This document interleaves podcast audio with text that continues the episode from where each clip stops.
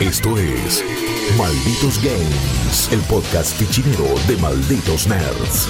Welcome, stranger. Muy buenas a todos amigos y amigas, bienvenidos a un nuevo Malditos Games, el podcast gamer de Malditos Nerds. Ya nos conocen, ya nos tienen todas las semanas a mí, a Luke, hoy se nos suma Guillo, porque por primera vez, por primera vez desde el arranque de esta nueva generación, vamos a tener el, la primera sección de Malditos Games totalmente next gen. Porque sabes qué, tampoco hay otra, ¿no es cierto Guillo? Ah, eh, sí, eh, digamos que juego exclusivamente Next Gen. ¿Hay uno solo? Eh, Sí. pero bueno, no sé si necesariamente es algo malo, quizás hasta lo vamos a charlar, pero me parece que tiene que ver con cómo ha sido esta transición a nivel generacional y este paso a las nuevas consolas, que es muy distinta a las anteriores. Entonces, si todo lo que vos venías jugando, medio que lo podés jugar en estas nuevas consolas, ¿importa tanto si hay juegos exclusivamente Next Gen o no? Si todos encima tienen algún tipo de upgrade y esto, es como distinto a cuando, bueno, nos compramos la Play 4 y ¿a qué jugamos? Che, al Resogan. Uy, dale, buena onda. Unas eh. ganas de jugar NAC 3 Mal, que no les puedo explicar.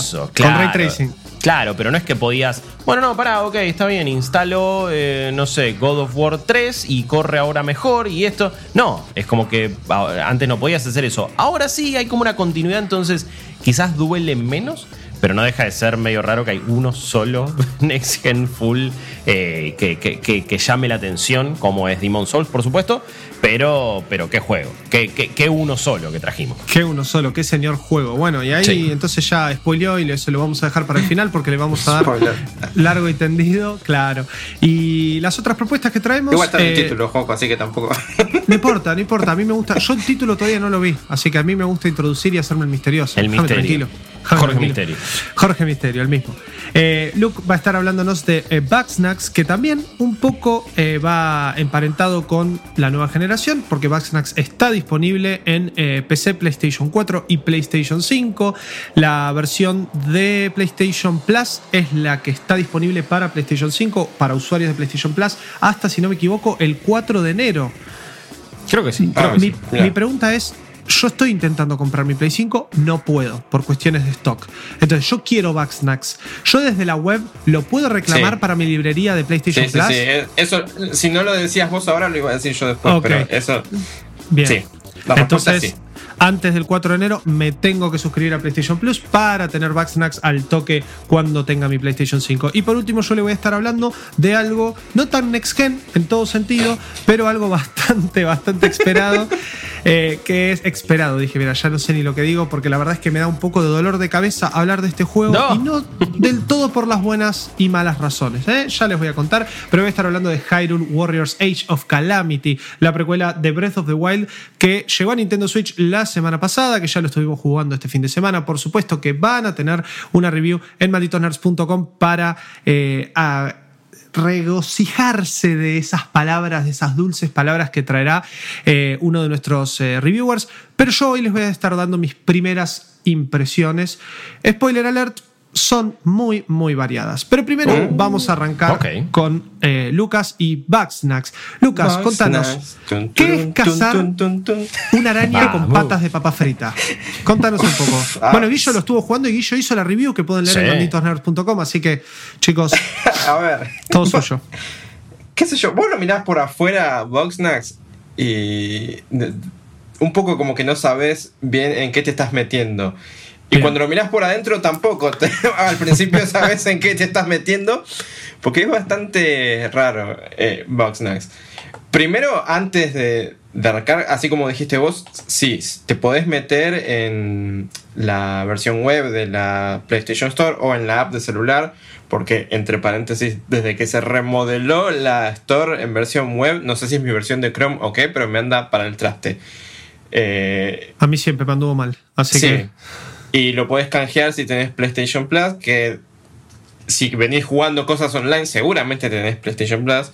Sí. Y lo canjeas por la web y ya lo tenés. Listo. Cuando te compras una Play 5, vas a tener Bugsnax y cualquier otro juego que vayan agregando en PlayStation Plus.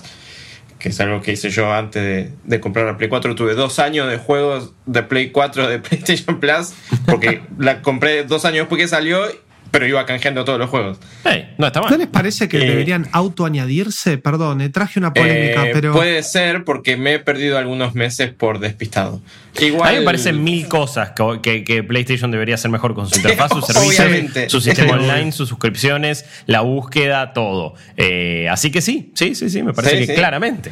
Pero ahí está un poco el engaño pichanga. El, oh, bueno, te lo perdiste. Es cosa Sí, tuya. Jodete. Claro. Pero bueno, Boxnax. Eh, entonces, si tenés PlayStation 5, eh, probablemente no te lo vayas a perder, porque lo vas a tener gratis. Claro. Si tenés PlayStation 4, que es donde yo lo jugué, eh, creo que está a 30 dólares. Eh, y a ver, Boxnax, mucha gente lo antes de que saliera decía, ah, bueno, es como Pokémon Snap.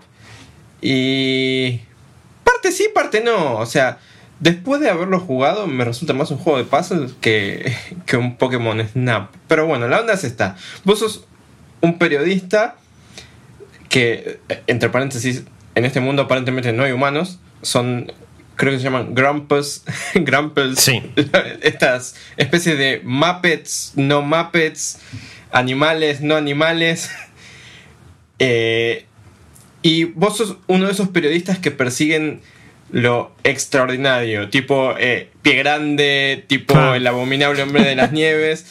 Y entonces te llega no un rumor, sino un video de una exploradora de Lisbeth, como presentándote esta misteriosa isla con estos misteriosos box snacks que son una comida nunca antes Bichito vista. comestible. Claro, No. son, son bugs, son bichos y son snacks. Y oh, Ah, ¿qué es esto? Eh, Joaco, si me decís que nunca, nunca hiciste la asociación, por No la hice, primera vez. Pero para eso estoy acá, para enterarme. Bueno, Para ser la voz del pueblo. Claro. Y bueno, y entonces vos como periodista decís, bueno, tengo que ir acá, tengo que, tengo que ir al fondo de este asunto. Tu, tu editora te dice, no, vos estás en pedo. eh, si- todo lo que fuiste a investigar siempre fueron pavadas, nunca fue nada real. Andate a, a. Sí. Y bueno, y vos en vez de irte a... vas a la isla donde están los Boxnights. Porque sí, porque no, no puedes contra tu genio y tenés que saber qué onda. Ahora, llegás a la isla y bueno, Lisbeth, la exploradora, no está. Eh, te encontrás con Filbo, el alcalde, medio como que. Porque no quedaba otra. Sí, no, no, no, no porque no, no, no es tan rata. Pero. Es un este, chabón súper adorable y Sí, Filbo, eh, Filbo tiene un complejo de inferioridad muy, muy grande. medio lastimoso, te da penita, y súper un poco por ahí, tierno. sí, un poco por campeón, ahí pasa lo, lo que capaz que no te esperás de Boxnax, que es que todos los personajes tienen, no sé cómo, esas historias personales que vos ves la estética y como que no te esperás eso. Filbo justamente al, al no estar Lisbeth queda como el alcalde porque ella confiaba mucho en él Claro. y como que queda a cargo de esta pequeña comunidad de gente que vino con Lisbeth a la isla por diferentes motivos, pero cuando Lisbeth desapareció, como que la comunidad se recontra rompió, pero de manera que eh, vos te pones a, a- a preguntarle a la gente como buen periodista qué es lo que pasó y dice, uff, acá hay problemas heavy, que Es están que, es pasando ve- cosas. ve- venís vos al juego y vienen ellos a la isla por lo bichito. Y vos decís, ah, Claro. mira qué lindo, qué tierno, hubo el trailer, hubo la cancioncita de Quiero, quiero bonito, qué lindo, dale, buenísimo. Oh, la araña con papa frita, qué loco. Y después cuando empezás a descargar decís, Claro, te problemas maritales, Sí, de- de- sí, de salud social. mental, de, de- de- de relaciones, de identidad, un montón de cosas. y es como, ah, todo lo están contando en un contexto eh, lisérgico, ácido y de viaje de pepa violento, pero en realidad es, Es que sí, es una historia súper profunda, pero sí, con estos pibes al que después le das, bueno, ahora lo vas a contar, pero Claro, le das un porque- snack y se le crece un brazo de zanahoria. ¿Qué carajo? Porque justamente lo que tienen los box snacks, que es que son una comida tan rica que no los pueden parar de comer.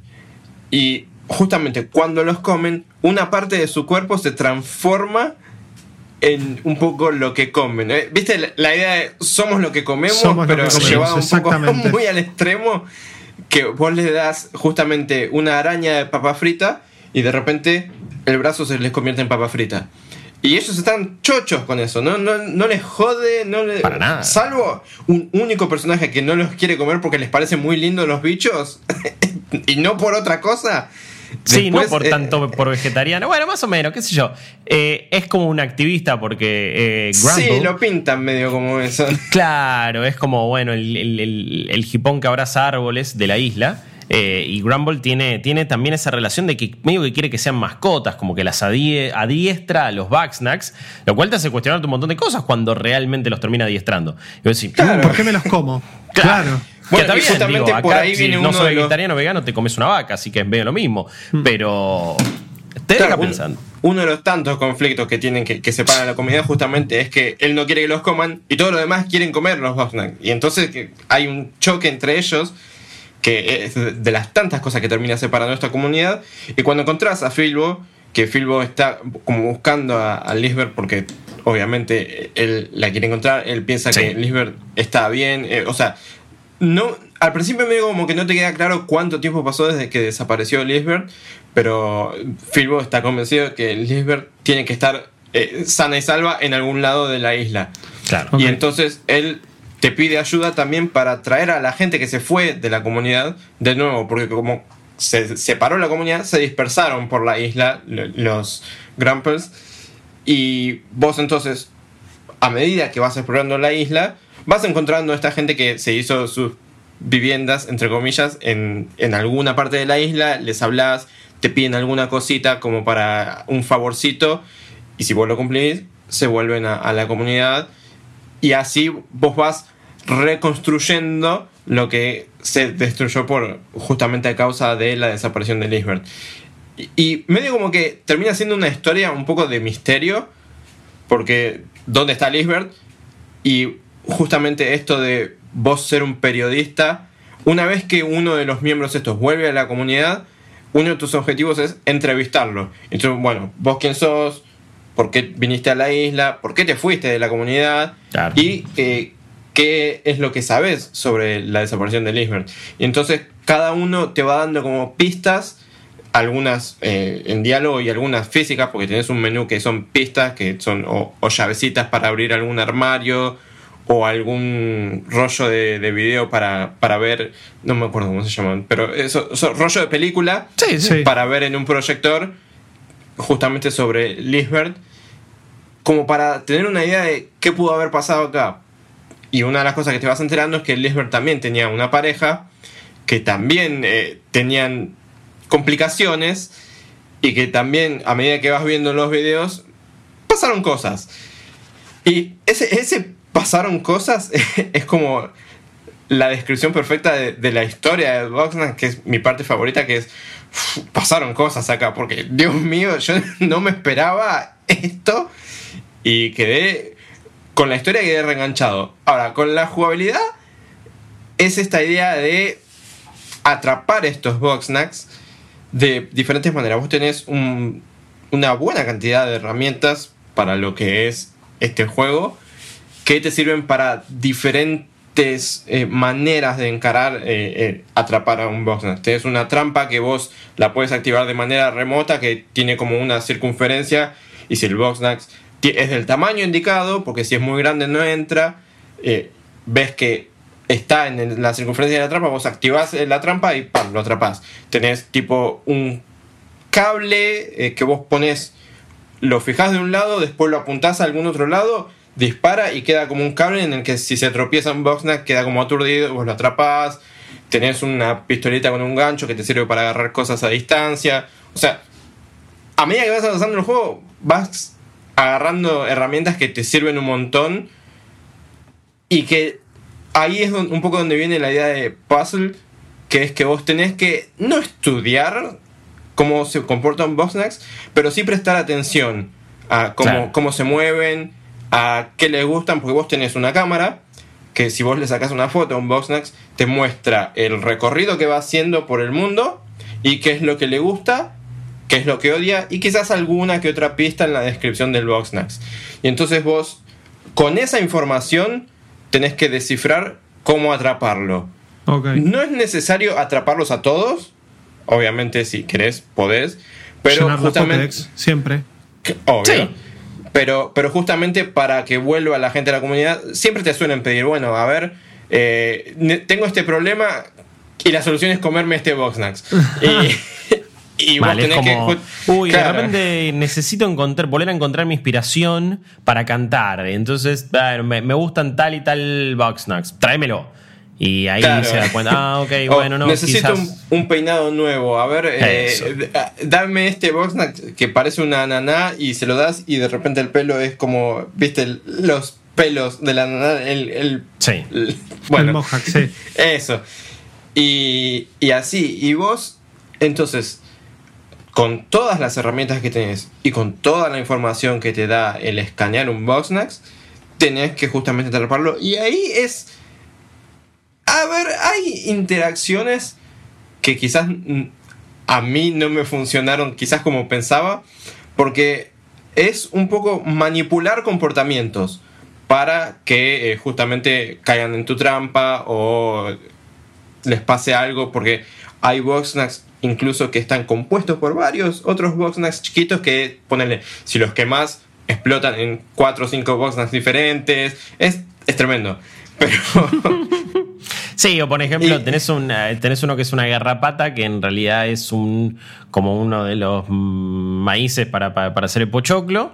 Y de repente, bueno, si lo prende fuego, explota y se hace un pochoclo y ahí lo puedes agarrar y esto y el otro.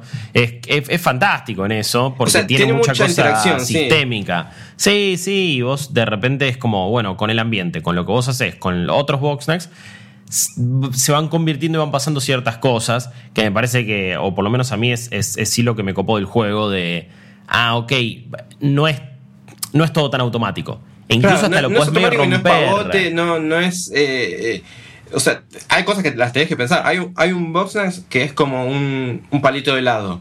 Sí. Y vos, vos no lo puedes atrapar porque está muy frío y te congela vos.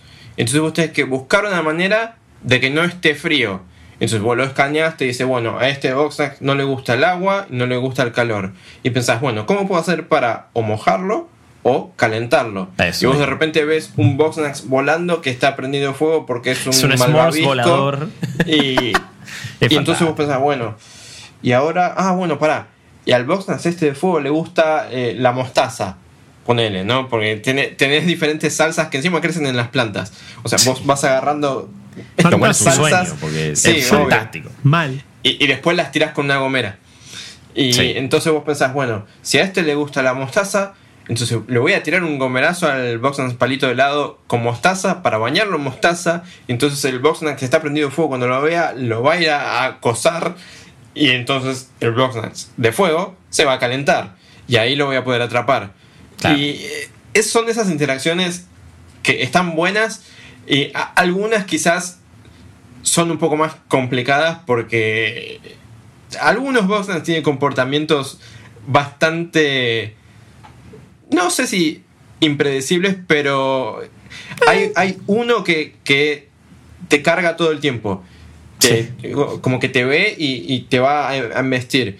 Y en un momento como que me, me loqueó en esa embestida porque me agarró contra una pared y, me daba y me daba y me daba y no me podía y no podía salir. Oh. Claro. Y, eh, pero son esos momentos, son los pocos los momentos esos en los que pasa. Sí es bastante entretenido justamente descifrar cómo usar el escenario, cómo usar las herramientas, cómo usar los otros Boxnax para atrapar un Boxnax. Y es eso el, el juego, por lo menos en materia de jugabilidad, es vas encontrando a la gente que se fue de la comunidad y resolviendo sus problemas atrapando Boxnax. Y después, obviamente, dándoselos de comer porque lo que quieren es comer Boxnax. y después, de repente vos empezás con un filbo que es todo azul y todo re lindo y terminás con un filbo que tiene unos dientes de helado, una mano de papa frita, una pata de frutilla y. Que encima no se parece a mi filbo o a otro. Es como hay un grado de customización ahí medio, medio bizarro, pero que para mí termina funcionando. Claro, de hecho, vos en cualquier momento puedes acercarte a cualquier personaje y puedes hablar o puedes directamente darle de comer y. Hmm le das de comer y te lo transformas en cualquier otra cosa que quizás no se parece en nada a lo que era en un principio. Y eh, tiene una, no sé, yo personalmente nunca lo hice porque me daba como cosa de, che, no te, no te, no te jode que te estés transformando en, en esta cosa medio rara. Y a ellos no les jode, pero bueno, ellos están felices y contentos con eso.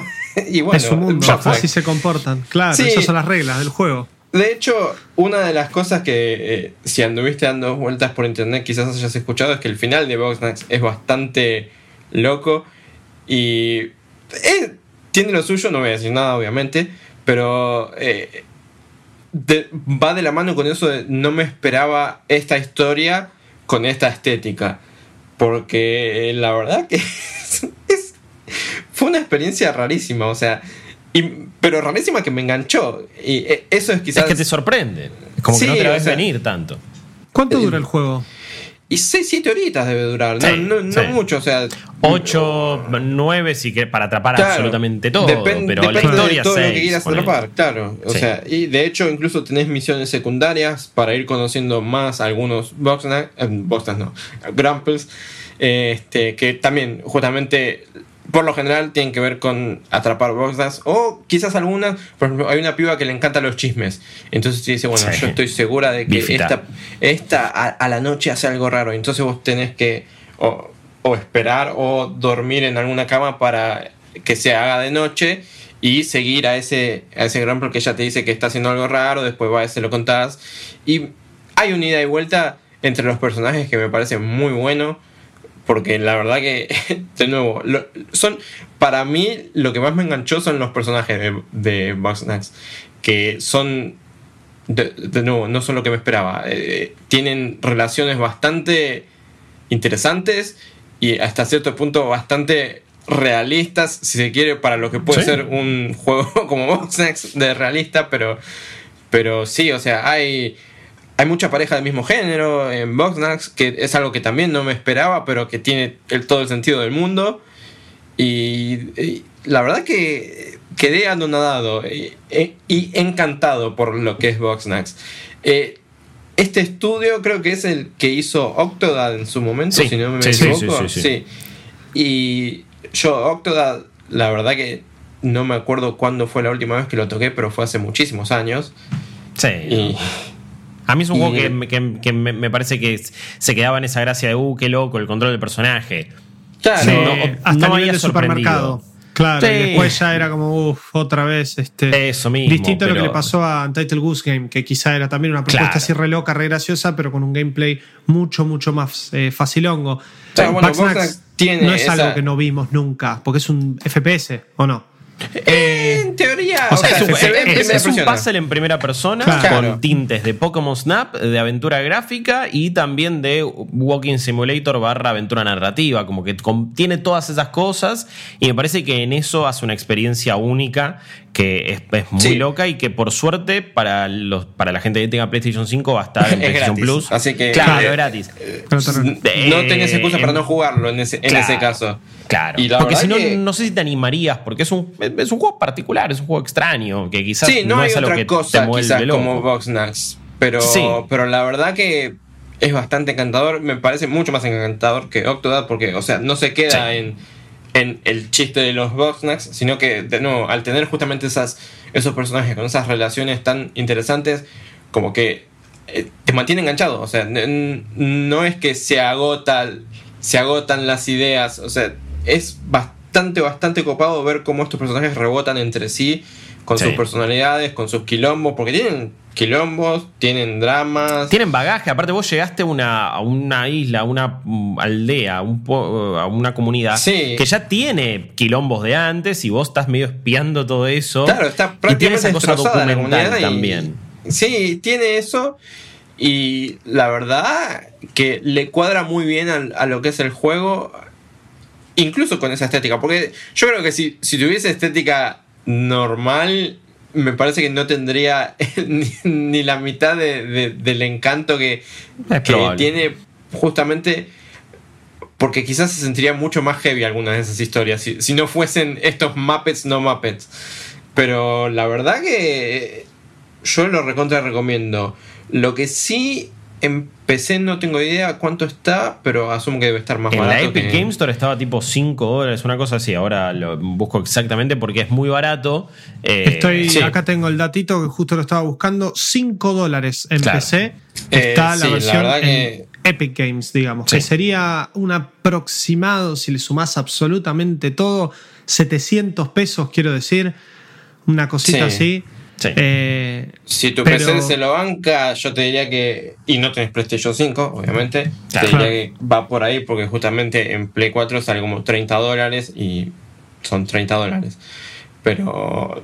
Pero la Sí, verdad no que el juego no lo valga en otro contexto, pero en el nuestro, no sé. Sí, obvio. Es lo más no, es, no es algo que puedo recomendar tan fácil como gratis o 5 dólares. Es como que, que es el Claro, equivalente no- que decía mismo. Claro, es muy distinta la, la- la ecuación. Ah, Por más que esto es un juego que me haya encantado, siempre hay que tener en cuenta esas cosas. Es que sí, es que justamente es un juego que, que si tenés la chance de jugarlo, yo te diría jugarlo porque eh, Sí. no vas a saber qué esperarte y justamente eso es parte de, de lo que hace lo que lo hace un poco tan especial.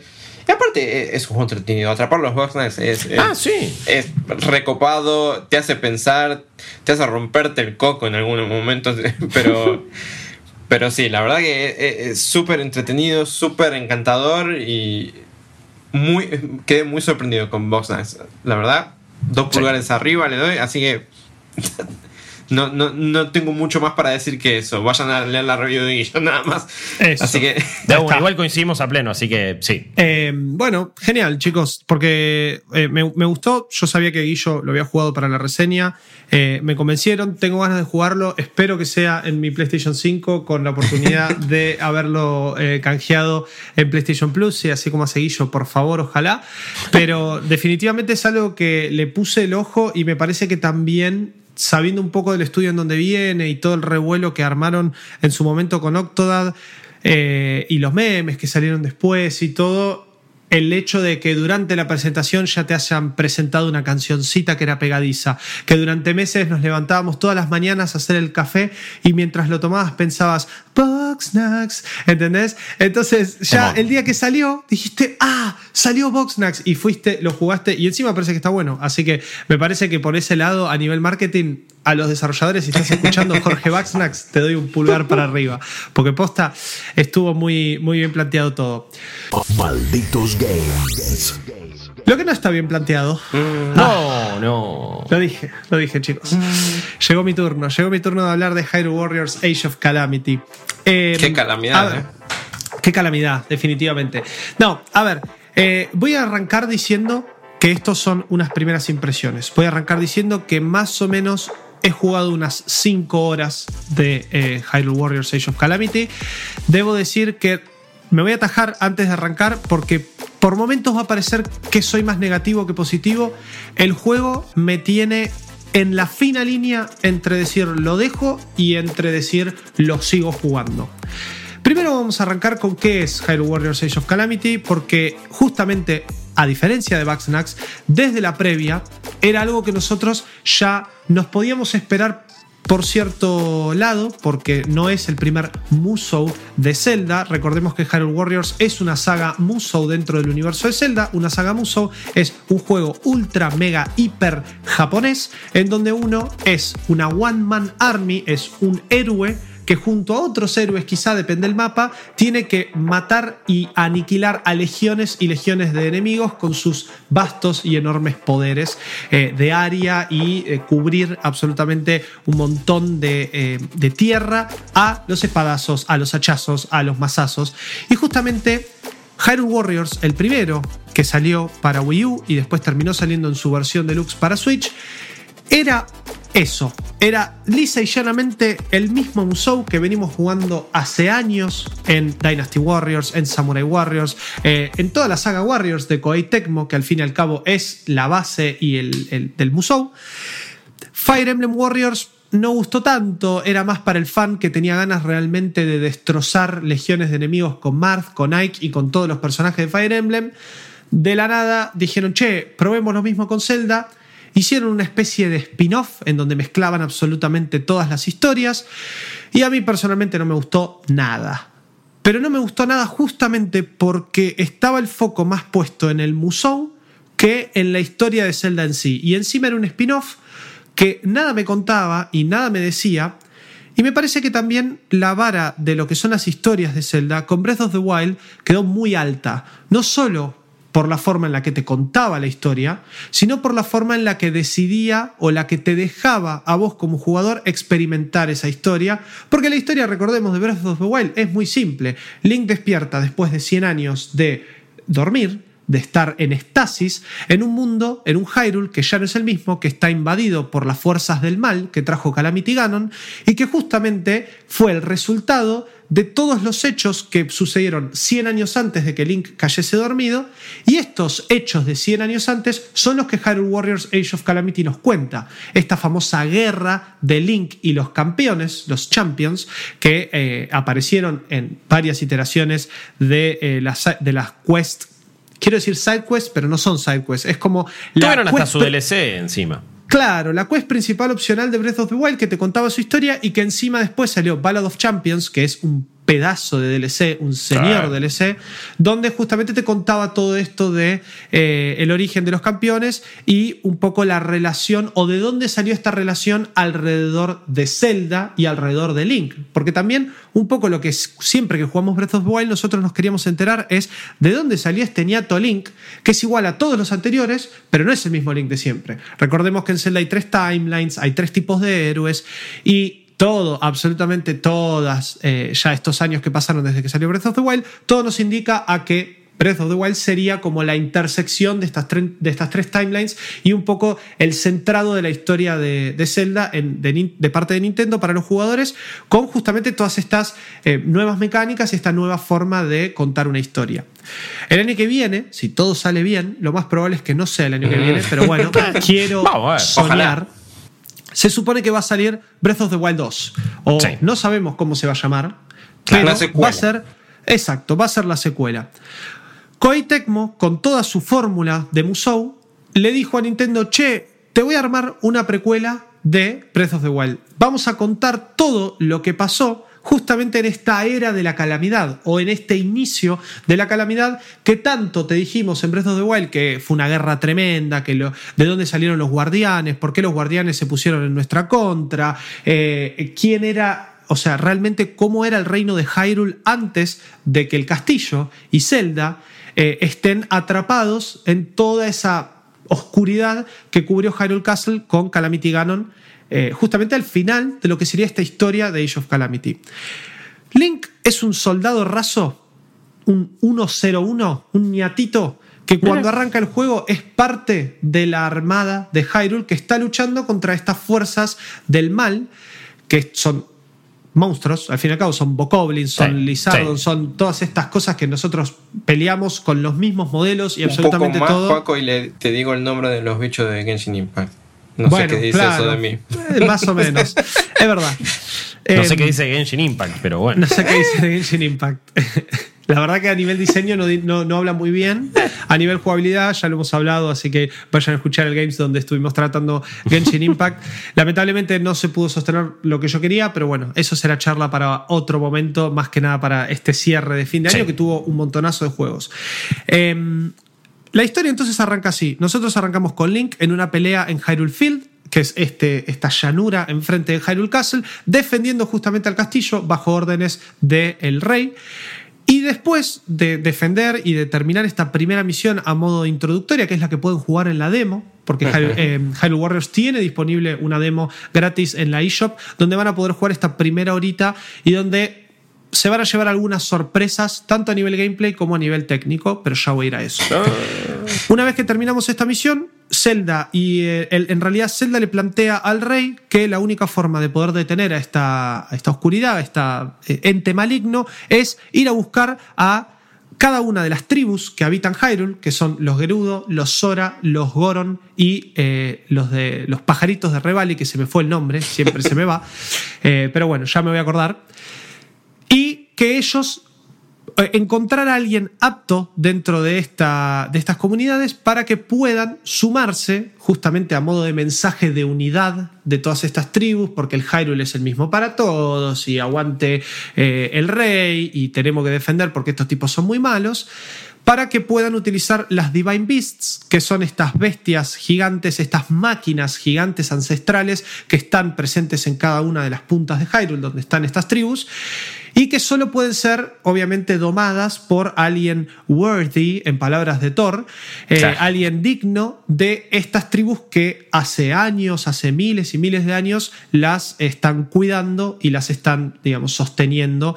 porque son parte de la cultura y de la religión de cada una de estas, eh, de estas tribus y estas sociedades.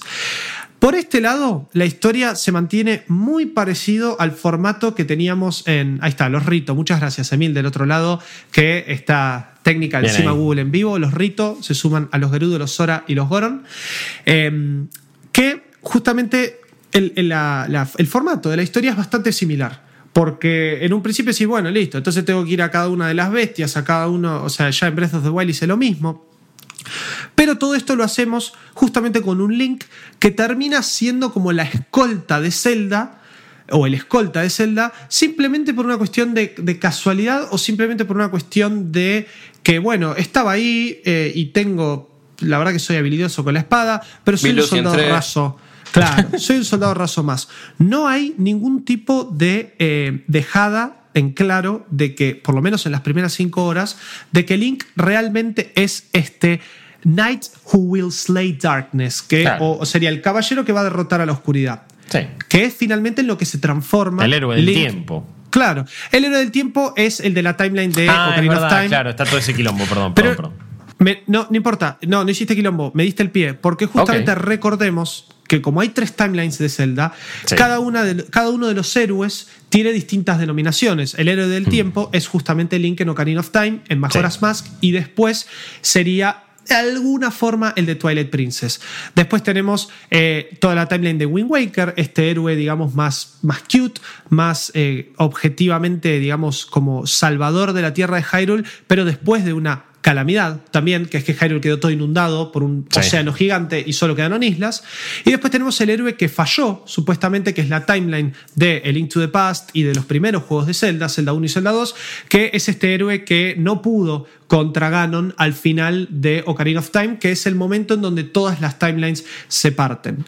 Eh, este héroe sería justamente el héroe que derrotó a la oscuridad. ¿Qué oscuridad? Ganon, Calamity Ganon, esta entidad demoníaca que sabemos que va atravesando absolutamente todos los juegos de Zelda.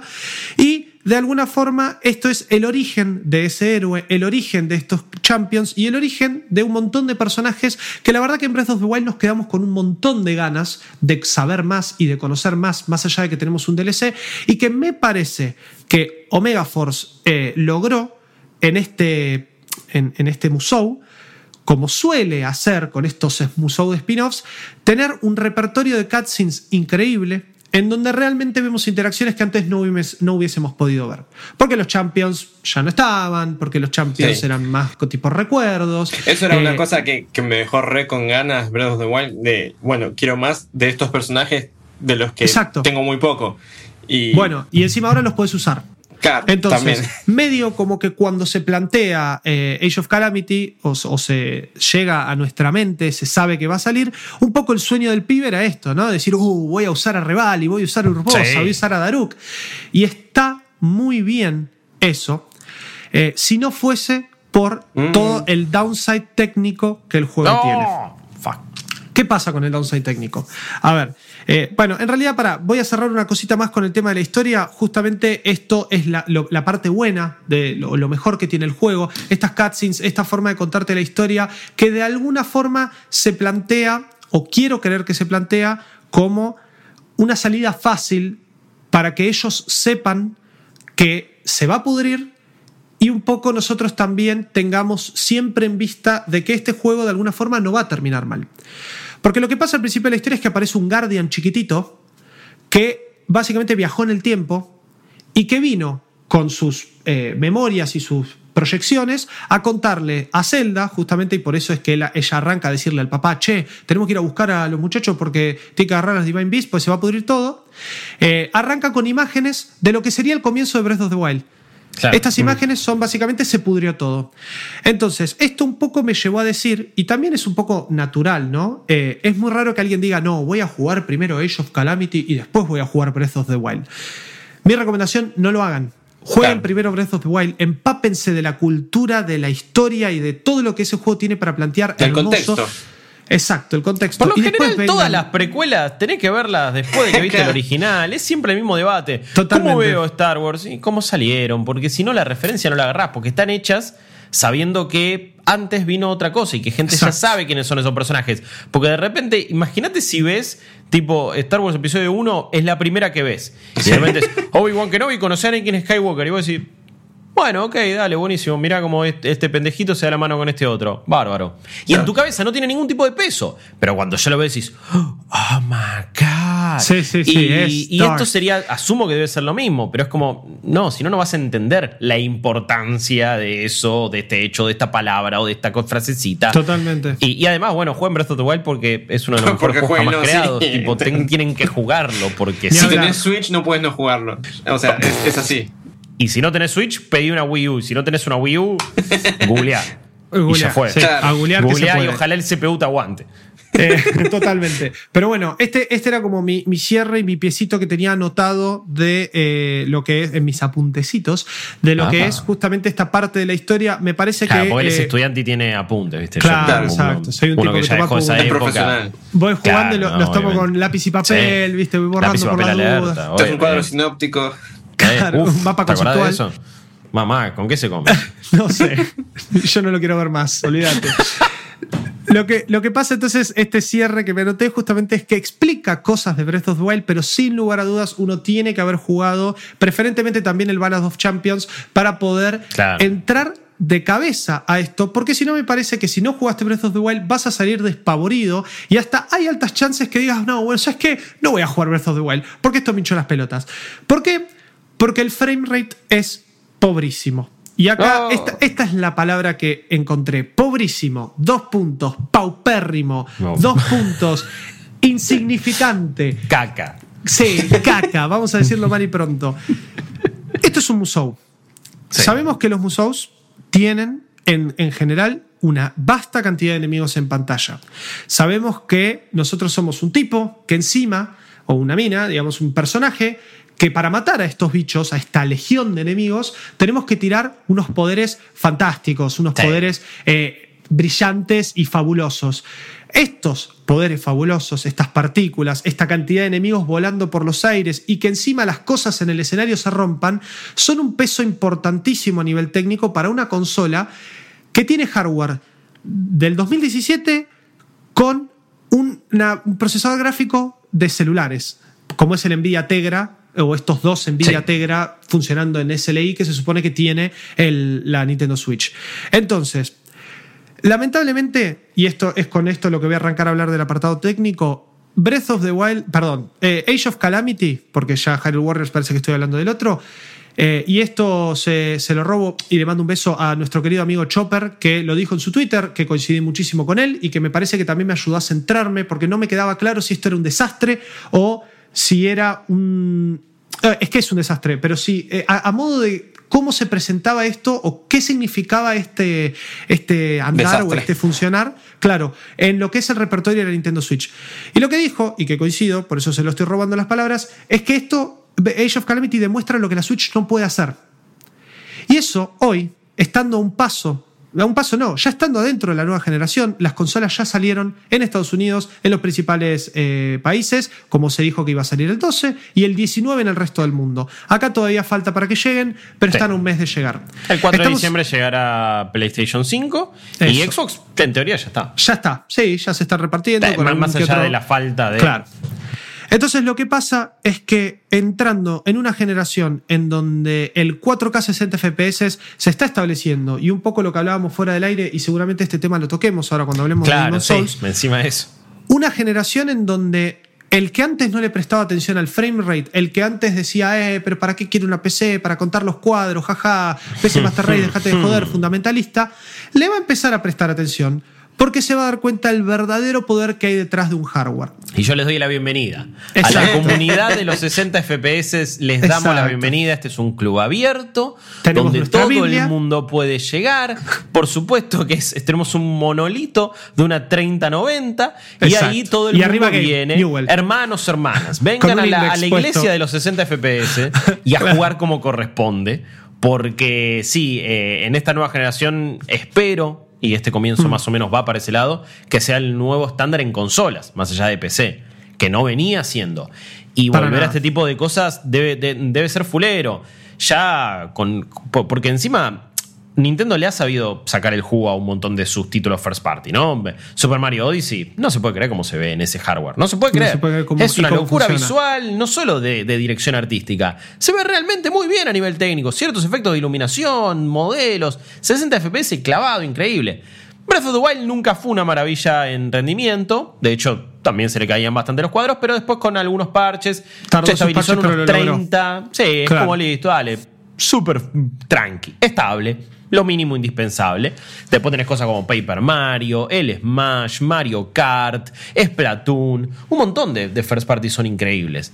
Y este es como que es first party, pero no lo es. Y después este y el otro. Y, Claro. ahí, y ahí muestra el hilacha de que, ok, si no está hecho en eh, la axila de Miyamoto, eh, no va a correr a 60 FPS en una Switch, porque nadie lo puede hacer ya a esta altura. Magia negra tampoco existe en el gaming. Es todo ingeniería en cierto punto. E incluso teniendo maravillas técnicas como Doom corriendo en, Claro. en la Switch, Doom sigue siendo un juego de 2016. Entonces, tenemos de, de hecho, muchas- Doom Eternal por ahora se retrasó y no se sabe ni cuándo y va no a salir. se sabe ni cuándo va a salir. El- Las propuestas ahora que también muchas compañías están recayendo, como lo hicieron con Resident Evil 7 y como lo hicieron con Control, es utilizar la Switch como un, form- un aparato de streaming que encima... Claro.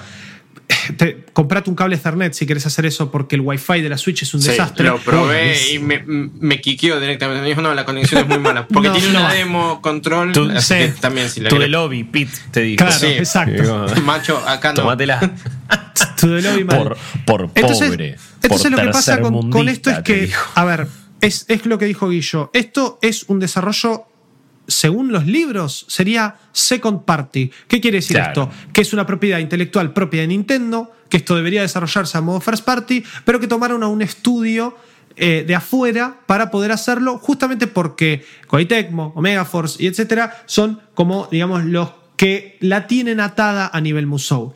¿Qué pasa con esto? Ningún Musou especialmente funcionando en estos hardwares que de alguna forma siempre se quedaron más atrás de lo que el- las especificaciones técnicas de, requeridas para este tipo de juegos no- nos pidieron. Siempre los Musou funcionaron un poco así. Entonces, medio como que el Hyrule Warriors en el original en Wii U funcionaba igual, funcionaba bastante, bastante mal. La versión de Switch tuvo un par de retoques, tuvo un par de mentiras, pero sin embargo no se llegaba a ver del todo, del todo bien. Y justamente ahí es donde vos veías ese sacrificio para que el juego funcionase mejor en una versión deluxe que también era un poco la justificación de decirte, che, macho, te estoy vendiendo un juego de 60 dólares de nuevo, cómpramelo porque mirá, anda bárbaro, lo vas a poder llevar a todos lados, etcétera.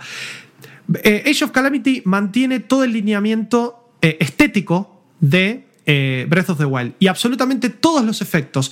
Esos, eh, esa bruma que se ve por momentos, esa lluvia excelentemente lograda con esos efectos de cel shading por todos lados que justamente nos enamoraron de Breath El of the humito, Wild. las explosiones, cómo hace el fuego, esto, Exacto, todo. Sí, sí, sí. Exacto. Ese es el shading que no terminaba de ser el puro, como vimos en Wind Waker o en Phantom Claro. Hourglass o en toda esa línea de Zelda, pero que mantenía un nivel de detalle que la verdad que logró, en parte, también enamorarnos del apartado visual. Yo les recuerdo lo que era entrar a Kakariko Village cuando recién salió el Breath of the Wild, lo que era meterse en el Korok Forest y cómo pateaba la Switch con un Link y un par de Koroks dando vuelta. Entonces, de la nada tomar esos mismos assets y meterlos en un juego donde la idea es matar de a 100 enemigos con poderes flasherísimos, es una idea que desde el vamos a nosotros ya nos sonaba y nos hacía ruido. Es una Bueno, receta para el desastre. Exactamente. Y la realidad es que es así.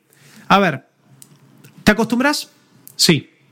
A ver, ¿se puede jugar? Por supuesto que se puede jugar, si no, no hubiese salido al mercado. Pero lamentablemente, el Quality Assurance, el, el QA de Nintendo, acá no parece estar. Y mi apreciación personal es que esto no está porque justamente es, esto fue desarrollado desde afuera y esto fue desarrollado bajo un ideal en donde, por lo menos en Japón, yo se lo estoy dando a los masters del género, los masters del género me van a poder sacar un juego a estas alturas. Cuando los masters del género le dijeron a Nintendo, Master, el hardware no nos da, Master, esta, estas gráficas nos están matando, dijeron, bueno, ¿qué es lo mejor que pueden hacer? Y realmente por lo menos en lanzamiento, en la versión 1.0.0 y en la 1.0.1, que tiene hasta ahora el, el, Age of Calamity, no ha logrado mayores eh, mejorías y todo lo que es campo abierto y mucha acumulación de efectos hace que el juego no pase de los 15 FPS. Y esto es algo que golpea muchísimo, especialmente si sos un tipo por ejemplo, estoy pensando en Estados Unidos, que tiene su PlayStation 5, su Xbox Series X y al lado su Nintendo Switch. Ese tipo juega Age of Calamity con todas las ganas que tiene de saber y de conocer el background de los champions, de Link, de todo, y se va a llevar una sorpresa si es que hace 10 minutos venía jugando Demon Souls en PlayStation 5 a 4K 60 FPS. Pasa que eh, cuando es menos de 30, ya no es una cuestión de, oh, bueno, está bien, qué sé yo, no le doy tanta bola como corre un juego. Bueno, no tengo un monóculo acá para decir, uy, solo se puede jugar en 60 FPS. Exacto. Menos de 30 ya es dolor de cabeza, ya es injugable, ya es algo que no tiene, no, no tiene gracia, no tiene sentido, no está bueno. O sea, no, no me parece aceptable. Eh, ningún juego debería correr a menos de 30 FPS. Que a esta altura me resulta también muy mínimo, pero te lo puedo entender porque en consolas venimos jugando así hace un montón. Un 30 fijo no se le niega a nadie. Exacto. Eh, totalmente. Como bueno, listo, mira esta linda docena de sanguchitos de miga. ¿Es un banquete? No. ¿Es, ¿Es el mejor asado que te puedo comer toda la vida? No. No, pero son sanguchitos de. Pero son sanguchitos de miga, rinde, papita, eh, ya está. Claro. Tranqui. Eh, pero menos es como, ah, es un sándwich de miga con un pan durísimo. Y no Sí, está o bueno. mucha y me, y me mayonesa, salió carísimo. de encima. mayonesa. Por cierto, un sándwich de miga lo tengo en una panadería a 105 pesos. ¿De qué estamos hablando? No. bueno, esto es lo mismo. Este juego también, full price. Sí, no, olvídate. Eh, full price también. 60 Menos de dólares. 30 FPS. claro. ¿En qué me estás hablando? Es un desastre. Aparte porque me imagino que entre todo ese quilombo, no saben en qué está pasando en menos de 30 FPS o 15 FPS, encima ya es mucho menos, ni siquiera bueno, un 25, qué sé yo. Eh, de- se, se debe tornar injugable, insatisfactorio y, y- y va en contra de todo lo que podría ser espectacular de este juego. Claro, vos jugás la demo y hay personajes copados, pero si corre así, por más copado que Claro. sea el personaje, Miren, hay una realidad y un conteo más o menos que logré hacer. Esto es algo que pasa de 4 a 5 veces por mapa, por misión. Son misiones que duran aproximadamente 20 minutos cada una, 25 depende la cantidad de, de boludeo que vos quieras hacer. No me llama al boludeo el juego justamente porque si yo boludeo va a pasar más esto. Y si pasa más esto, me va a hacer a un punto doler la cabeza. Porque el juego doqueado, o sea, puesto en el dock, no llega a los 900p de resolución. 900p. Encima se ve todo borroso. Sí, se ve bastante Oh. borroso. 900p es a lo que funciona eh, Breath of the Wild. No sé si después en un parche más adelante lograron llevarlo a 1080p, pero igualmente Breath of the Wild se sigue viendo increíble Sí. eh, y tiene un montón de retoques y de cuidado gráfico que claramente este juego no tiene. No Menos si cosas pasando cuestión- en pantalla encima, entonces Claro. se permite hacer algunas cosas. se bien. permite to- retocar un par de cosas más. Y cuando lo jugás en Undocked, el juego anda a 520p de resolución.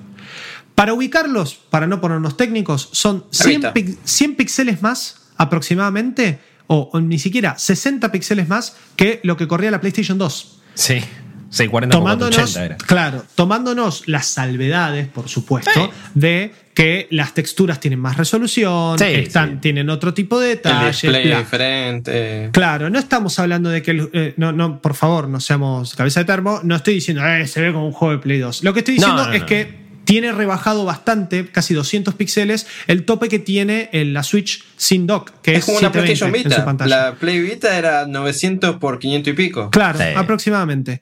Pero que Entonces, display OLED, papá. eh, exacto. Esa es la mejor. carajo. Esa es la mejor forma. Vita. Vita. Aguante la Vita, carajo. ¿Cómo correrá Age of Calamity en una Vita? Ah, Tendríamos que Tenía que comprar, pa- para correrlo, tendría que comprar seguramente algo propietario de Sony para que recién Sí. ahí más o menos esté. Y, y tenía alguna boludez con el track, con el backpad acá que, que Ay, no querías favor. apretar. Y de repente terminas activando un montón de bombas al pedo porque simplemente estabas agarrando la consola. ¿Cómo estás cargando? Eh, vamos a la Vita, pero eh, dígale no a, a la tarjetita que te pedía Sony y dígale no al trackpad de atrás. de atrás. Quiero ah, Sin qué dudas. idea.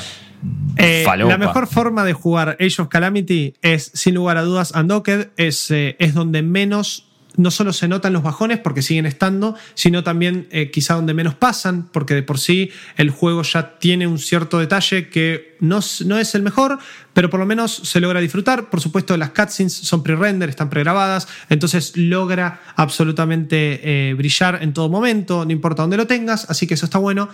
Me parece que este es el her- hermoso y famoso caso de tenés 10, 15 horas para poder sumarte este apartado, para poder sumarte esta, esta nueva historia en el mundo de Breath of the Wild y conocer un poco más, que igual tengo amigos que ya lo terminaron y tengo entendido que tampoco es el mejor de los cierres, pero sí hay puntas. Esto es como pedirle a Nomura que nos explique bien un Kingdom Hearts.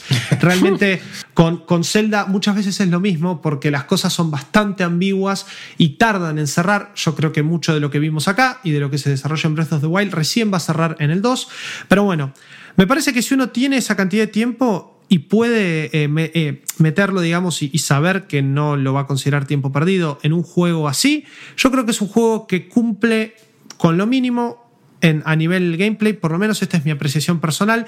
No deja de ser divertido usar a Revali, usar a Daruk, usar a Impa, tener un repertorio de personajes enorme, un sistema de progresión simple, pero que a la vez es súper efectivo, porque incluso Link puede utilizar todas las armas que podía utilizar en Breath of the Wild. No es que se limitaron simplemente a la espada, puede utilizar masas, puede utilizar espadas de dos manos, puede utilizar espada y escudo. Lanza. Eh, eh, lanza, claro. Esto me pareció tipo realmente bueno, realmente variado. Link está roto, es sin duda junto a Urbosa el mejor personaje.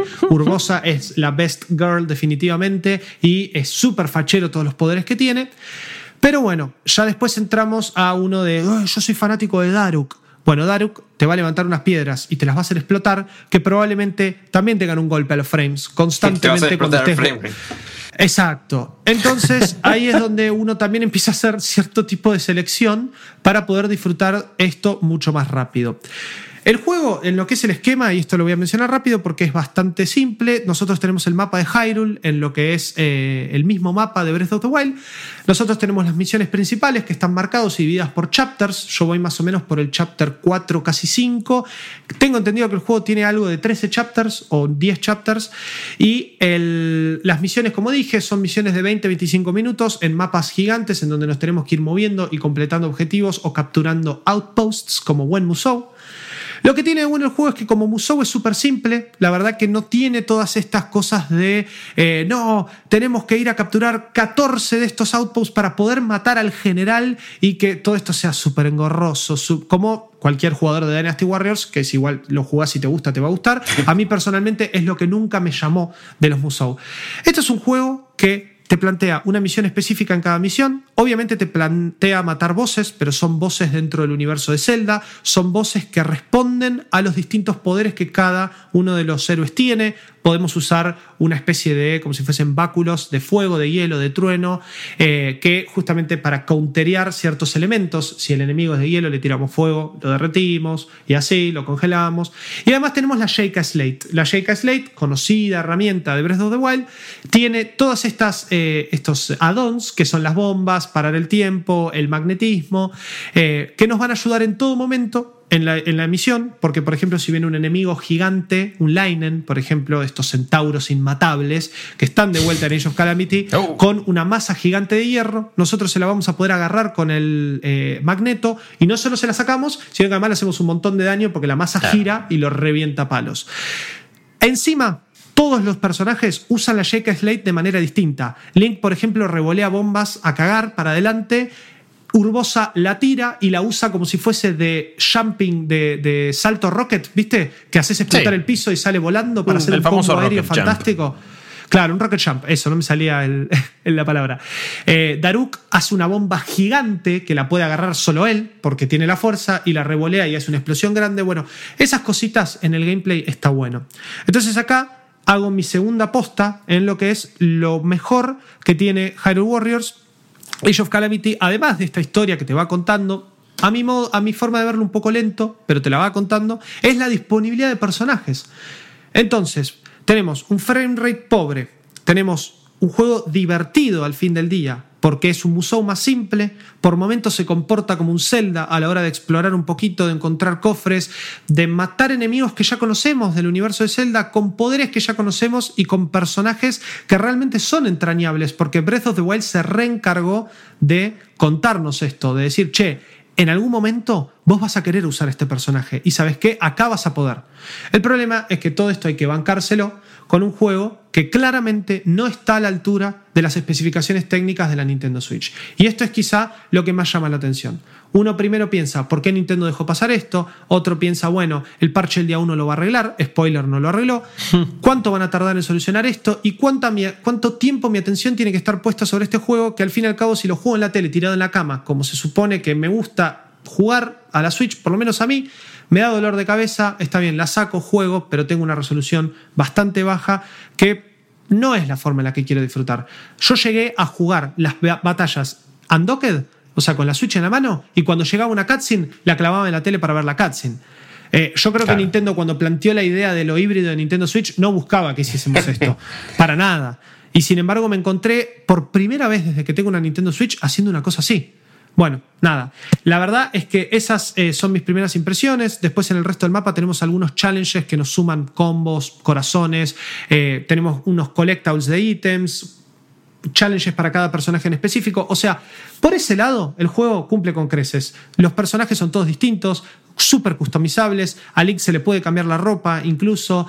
Eh, la verdad que la relación entre ellos y la cantidad de cosas que uno tiene para hacer desde, desde afuera de las peleas está bueno, pero todo termina contrastado en este frame rate eh, que no acompaña con la consola y que realmente nos hace replantearnos cuál va a ser un poco el, futuro de la Nintendo Switch, por lo menos en este tipo de juegos, así tan cargados, porque los Musou son eso. Yo no digo que todos los juegos de Switch van a empezar a funcionar así, para nada, porque si Odyssey, si Breath of the Wild, si Splatoon 2 pudieron funcionar bien, el problema que tiene esto es que es un juego que, ya de por sí tiene una demanda técnica altísima. Entonces, no cumple por ese lado.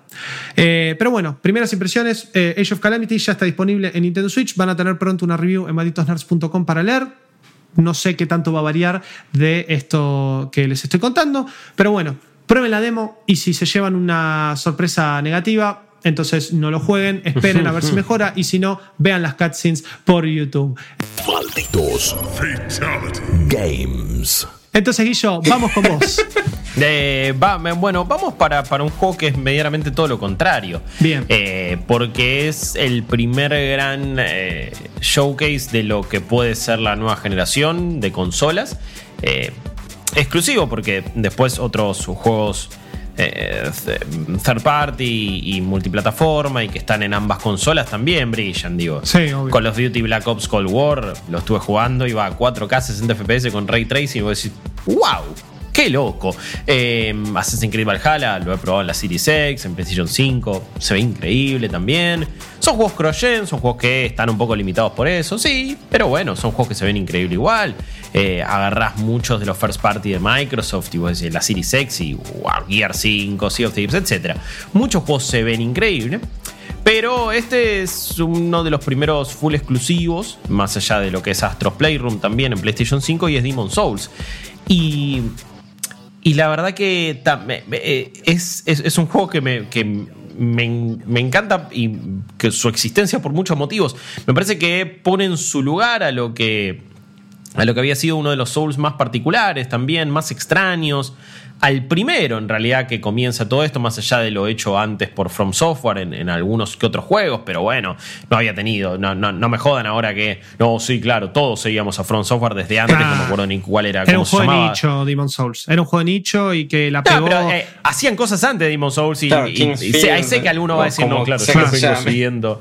Sí, desde PlayStation 2 los, los vengo siguiendo. Ah, bueno, no jodamos. Eh, pero la- los Souls claramente arrancan en Demon Souls, pero tienen su despegue en Dark Souls, que es multiplataforma. Sí. Demon Souls salió en una época de PlayStation 3, esto estamos hablando de año eh, 2006, 2008. No, No. La, la- la- la 3 sí, pero, pero el, el Demon Souls en Ah. PlayStation 3 creo que había salido en 2008, 2008, 2009, por ahí, 2009, sí, sí. 2009, perdón, 2009, febrero de 2009.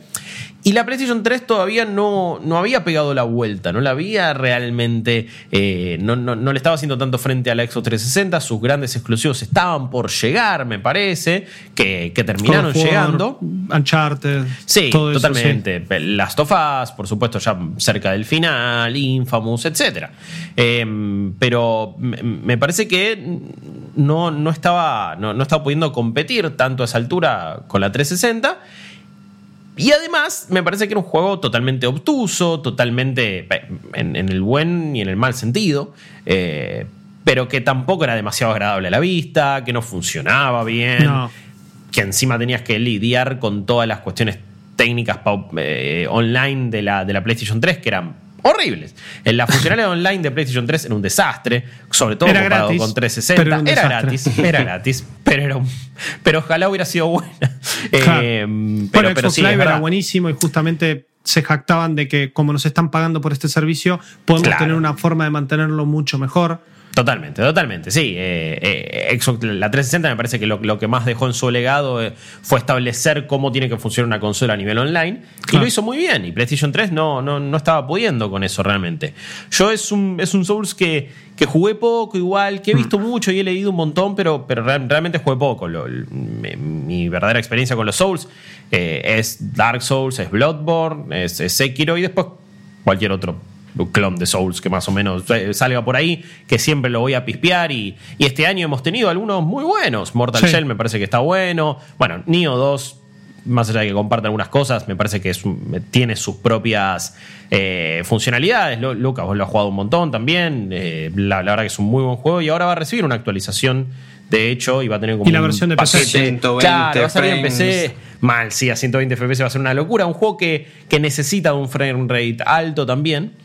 Y entonces lo- los Souls han, cambiado mucho en, ya 11 años. Eh, me parece que han sido de los juegos quizás más eh, influyentes de los últimos tiempos y de esta, de esta última década del gaming, cuando vos te lo pones a pensar. Un montón de títulos han agarrado elementos Souls.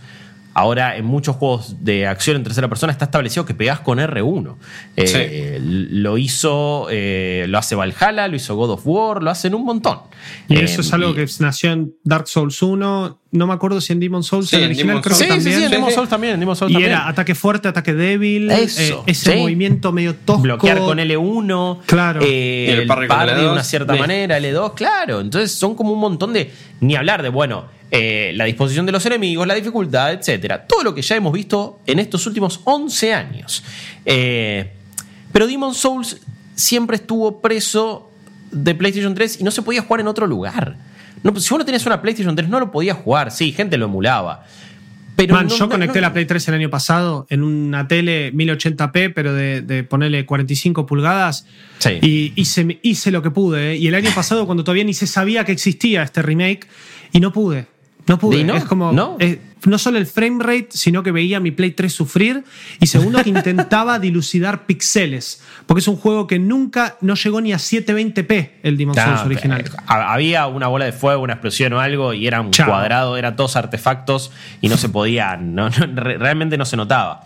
Entonces, al- a, lo que iba es que es un juego que mucha gente no pudo disfrutar. Es un juego que mucha gente no jugó. Es un juego que necesitaba una remake así para poder exponer todas las bondades, las locuras y, y- y los misterios y las particularidades que tiene, incluso si jugaste Dark Souls, si jugaste todo Soulsborne, todo lo de FromSoft, eh, y no habías jugado Demon Souls, porque es todavía más extraño, es todavía más Hay cosas eh, que loco. no sé si todavía se sí. entienden.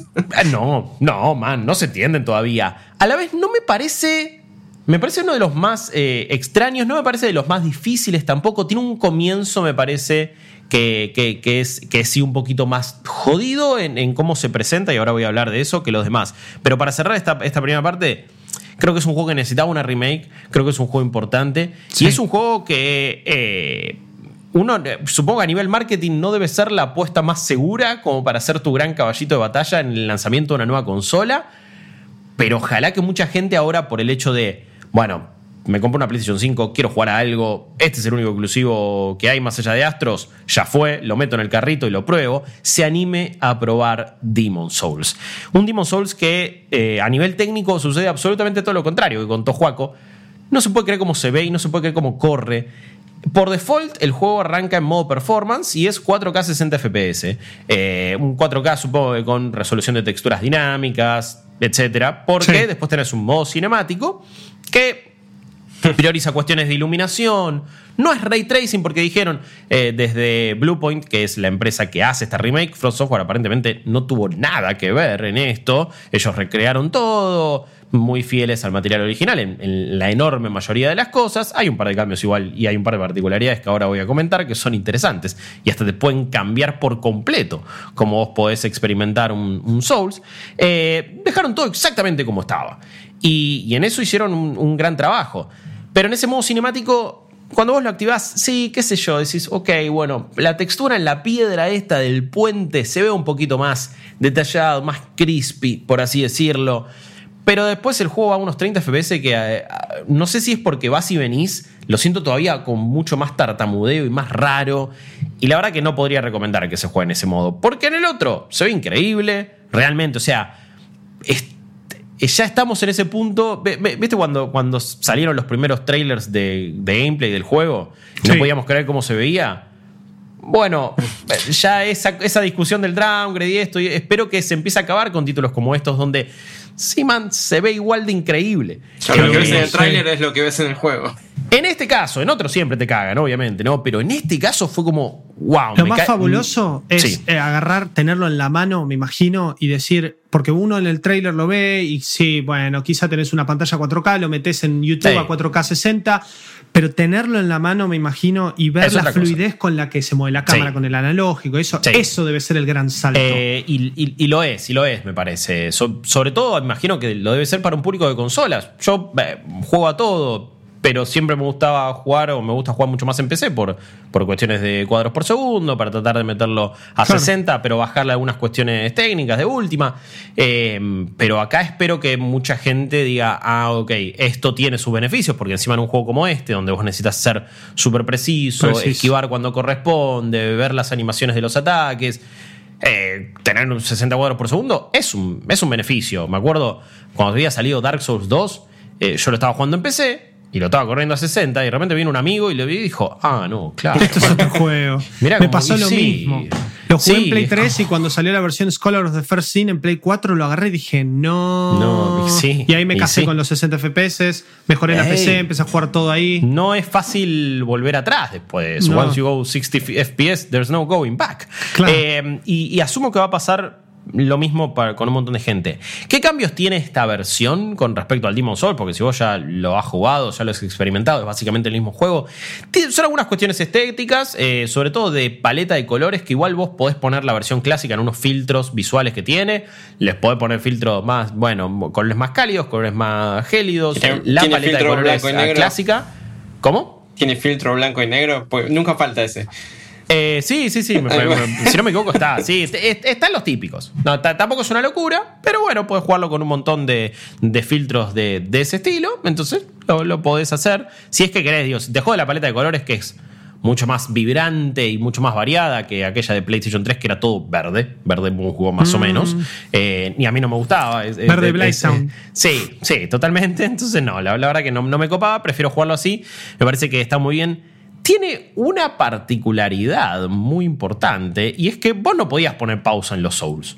Vos no podés hacer eso. Es No. como que vos pones Start, te querés ir a hacer un café y mejor que te pongas en un lugar muy específico donde no haya un enemigo o volvés al Nexus o a lo que sea que sea tu hub central. Siempre o vas algo a va una a haber que te fogata. pegue.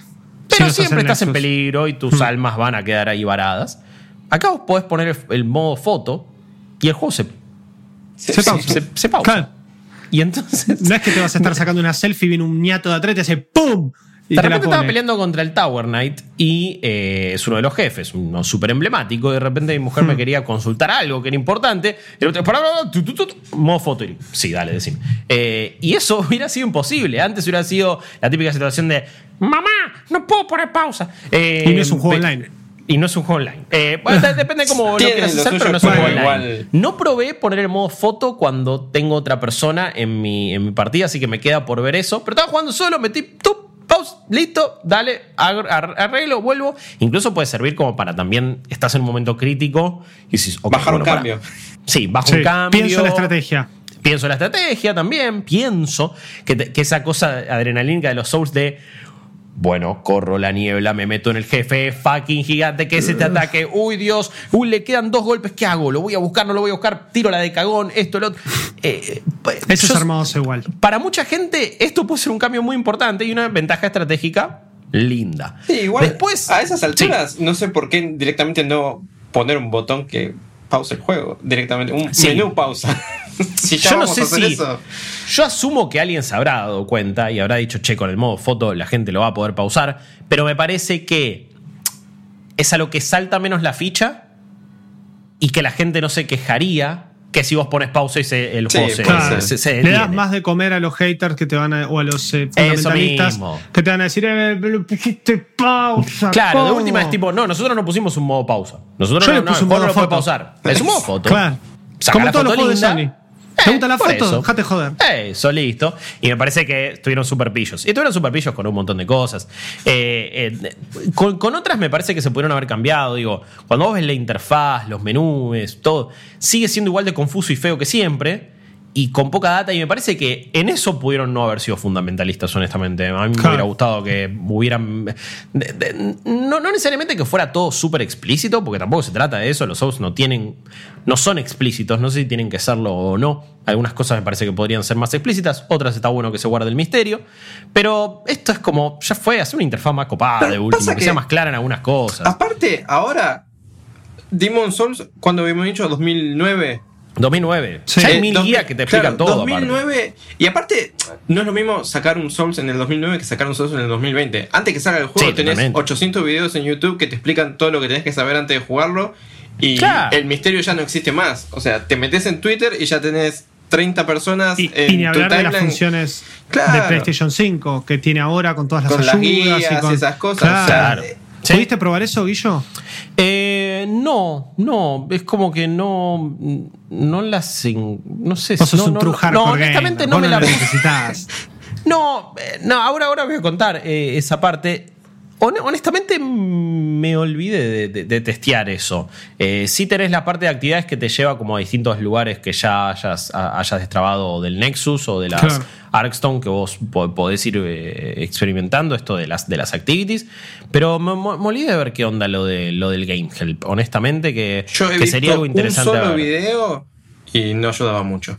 Así, así Es que- pero en internet. sí. de- de Es alguien que esa jugándolo. habilidad igual, ¿qué te va a decir? Anda por acá. Ya existía eso, tenías Claro, las es marcas más, en el un, es más piso. un consejo que otra cosa. Por lo menos Claro. el que vi yo de Sí. alguien jugándolo. Sí, es que, es, es que sí, la, la verdad es que en, en Demons, en un Souls te pueden decir, bueno, el punto débil de un jefe o la estrategia es así, así, pero después tenés que hacerlo, porque después Sí. tenés que esquivar los ataques, tenés que pegarle, tenés que hacer esto. O sea, si peleas contra el Tower Knight, es muy obvio lo que tenés que hacer, no voy a decir exa- exactamente qué tenés que hacer, pero incluso cuando te dicen, bueno, pegale de tal y tal manera y hacer tal y tal cosa. ¿Qué que hacer? Después el chabón, tipo, bueno, si estás a media distancia, te tira una- un piconazo ahí con la lanza, hace un ataque que daría defecto, un stomp, un escudo, de que uno es de una manera, otro es de otra, y lo tenés que analizar igual, lo tenés que ver igual. Entonces, después tenés que ejecutarlo. Y la gracia también me parece que está ahí. Yo soy un tipo que se pone a jugar los Souls y.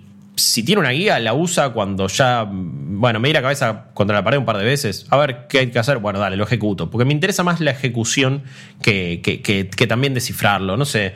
No, me, me parece que no hay vergüenza en jugar estos juegos como a vos se te cante. No, hay vergüenza en pedir ayuda también a, Yo a lo gente juego que de, está ahí. de manera rarísima los Souls. Yo, antes de arrancar un Souls, trato de buscar justamente guías, pero no para, para enemigos, sino para equipamiento.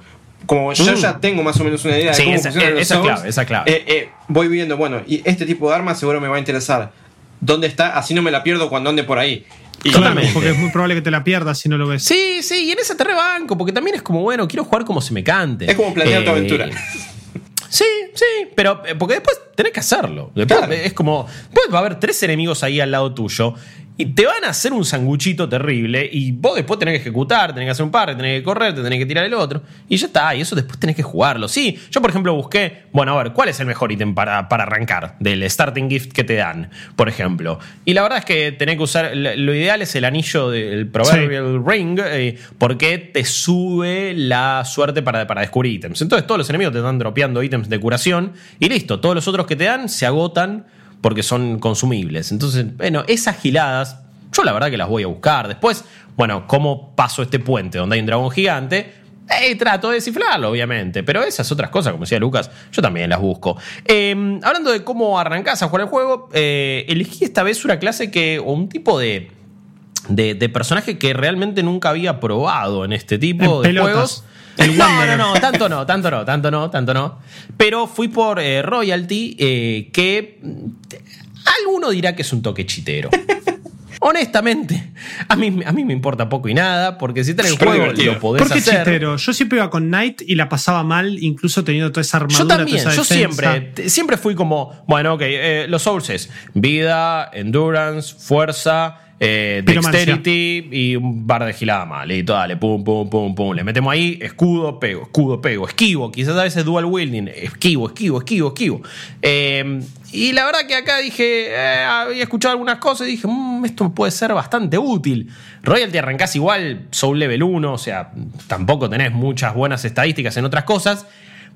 Pero arrancas con una varita mágica donde vos podés tirar proyectiles que matan a los enemigos bastante fácil. Y que para el primer jefe, la verdad que es muy útil. Y para, para el Tower Knight también. Y entonces vos decís, ah, listo, ok, dale, papá. Ya está, vamos con el Harry royalty. Potter, ya sí, sí, sos medio Glass Cannon en el sentido que te pegan un par de veces y quizás la quedás. Pero tenés una varita mágica que le pegás a distancia a todos los enemigos. Y es una forma que nunca había jugado a los Souls. Y la verdad que está buenísimo. Eh, y lo estoy. la estoy pasando muy bien porque. Me estoy tomando mucho mi tiempo y lo voy haciendo todo tranquilo, pero no me he frustrado como en otras ocasiones. Y me parece que es un, es un comienzo de juego eh, que si más o menos sabes lo que tenés que hacer, puede ser amigable en un sentido y en otros puede ser de los más difíciles. ¿Y por qué?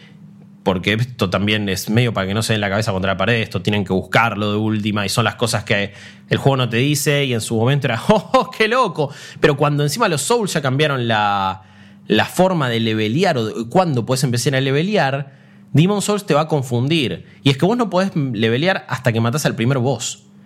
Y es como, ok, Durísimo. bueno, hasta que llegás a eso, va a pasar un tiempo.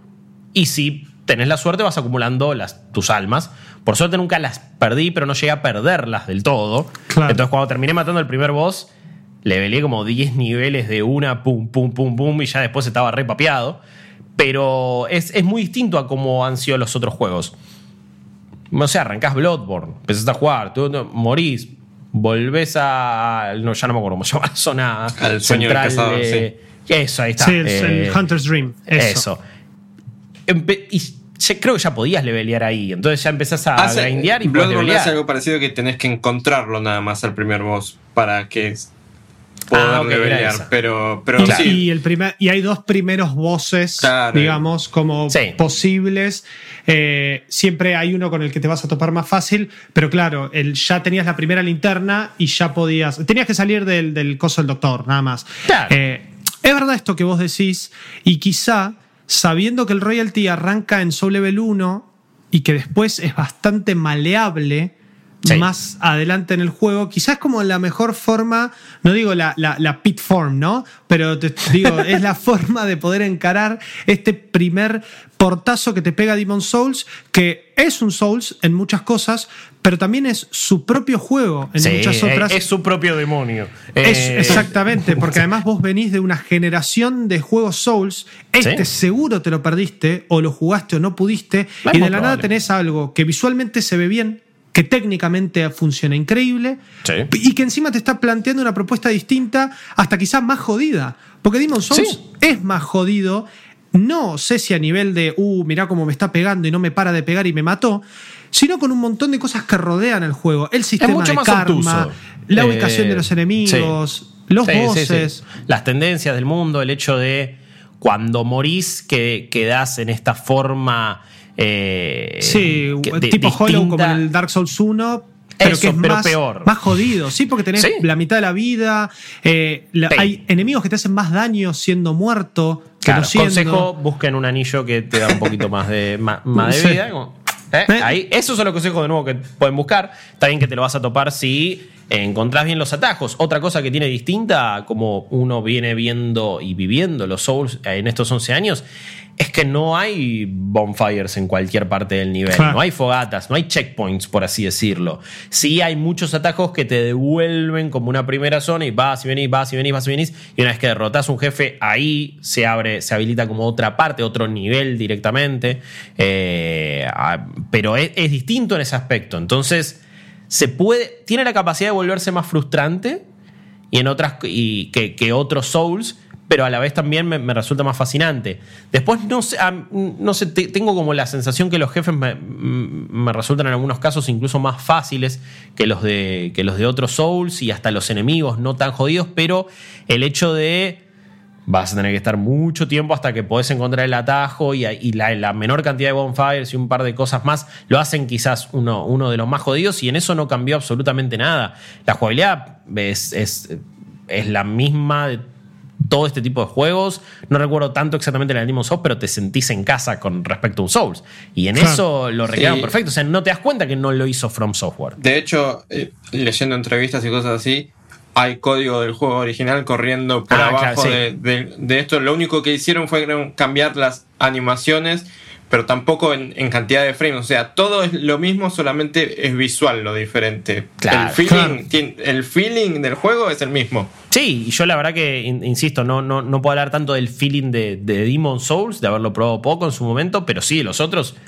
Y se siente, no, no, no, no se siente como o raro o algo que vos decís, "Eh, esto no me gusta. Eh, estos, por supuesto, son impresiones de unas primeras cinco horas más o menos del juego. Eh, no es que no lo terminé ni le metí tanto, pero, pero bueno, son im- im- primeras impresiones extremadamente positivas de un juego al, al que quiero volver y, no quiero dejar de jugar realmente. Eh, un juego también que, que me parece que es eso, vas a tener que pasar, eh, es medio que pasa en todos los Souls, ¿no? Eh, tenés que romper esa primera barrera y Sí. después Te vas arranca. armando más canchero, sí. Y creo que Sí, ese es. desp- después encima, ya en cuanto pasas el primer jefe y podés empezar a levelear, después es grindear, hasta... Claro. Y, y también tiene otra cosa interesante y es que eh, se habilitan las primeras zonas de un montón de niveles, por así decirlo. Algo que me enteré ahora es que hay como una denominación de esto es eh, 2-2, esto Uno, es 4-1, uno. esto es 5-1. Algo Sí, que no tenía idea realmente. Sí, boludo, pará, que no es- segundo es el- nivel, el mundo- primera parte. Claro, man, el- en, en 1-2 vas al, te, te metes por el, el subterráneo y es, es el nivel clásico de Mario, ¿no? Eh, de- no sé, en, el, en el, el mundo 3, en Mario 3 era el grando, era el de las cosas grandes. Sí. No me acuerdo si era el 3 y el 4, pero bueno, no- es más, yo flasheaba eso y de repente dije, ah, ahora entiendo. Eh, pero bueno, vas a poder entonces ir un montón de zonas ya de una.